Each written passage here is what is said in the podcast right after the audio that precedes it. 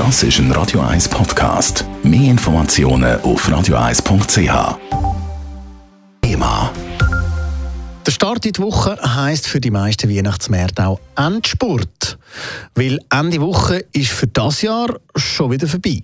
Durch die anhaltende Corona-Pandemie ist aber auch bei den Weihnachtsmärkten das Jahr einiges ein bisschen anders gelaufen. Wie schauen Sie auf die außergewöhnliche Marktwochen zurück? Lara Pecorino hat nachgefragt. An den meisten Weihnachtsmärkten in der Stadt Zürich gilt 3G. Besucher müssen also geimpft, genesen oder getestet sein. Innerhalb der Märkte ist es Treiben aber fast wie in Zeiten vor Corona.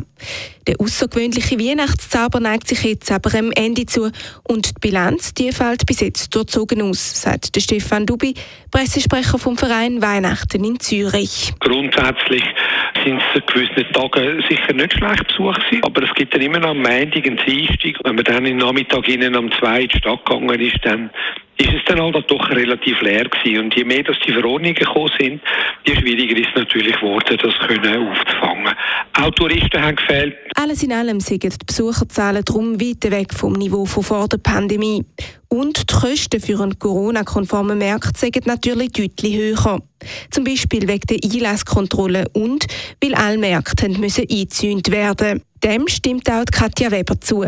Sie ist zuständig für das Illuminarium im Innenhof vom Landesmuseum und für das Weihnachtsdorf auf dem Bellevue-Platz. Wir haben es ja so ein bisschen umbauen, dadurch hat es ja schon mal zum einen ein bisschen weniger Platz für die Leute. Dann muss man ja sehen, dass dadurch, dass wir Einlasskontrolle haben, ähm, alles auch ein bisschen langsamer geht. Auf der anderen Seite, glaube ich, ist es für die Leute, die dann aber da sind, fast ein bisschen angenehmer. Ich habe das Gefühl, so von der Qualität her hat es sogar fast ein bisschen gewonnen, aber natürlich, die Zahlen sind ein bisschen schlechter. Diese Beobachtung hat auch der André Kaufmehl gemacht. Er organisiert seit 23 Jahren den Weihnachtsmarkt Singing Christmas Tree an der Bahnhofstrasse. Die Atmosphäre sei in diesem Jahr viel gemütlicher gewesen. Wir haben mehr Platz gehabt, wir haben man hat mit den Leuten können reden. Die Ruhe und die Gemütlichkeit hat sich auch dann widerspiegelt im Essen, beim Trinken. Also ich muss sagen, jeder, der bei uns war, hat einfach etwas genommen. Und das hat man früher nicht gehabt. Man hat einfach vier, fünffach mehr Leute gehabt, aber einfach einen wilden Durchgang. Er möchte sich darum sogar überlegen, auch in den nächsten Jahren gewisse Beschränkungen beizubehalten.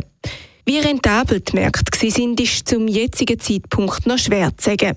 Konkrete Zahlen liegen noch nicht vor.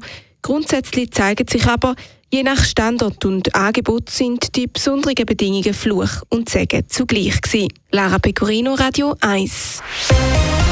Radio 1 Thema. Jederzeit zum Nachlesen als Podcast auf radio1.ch.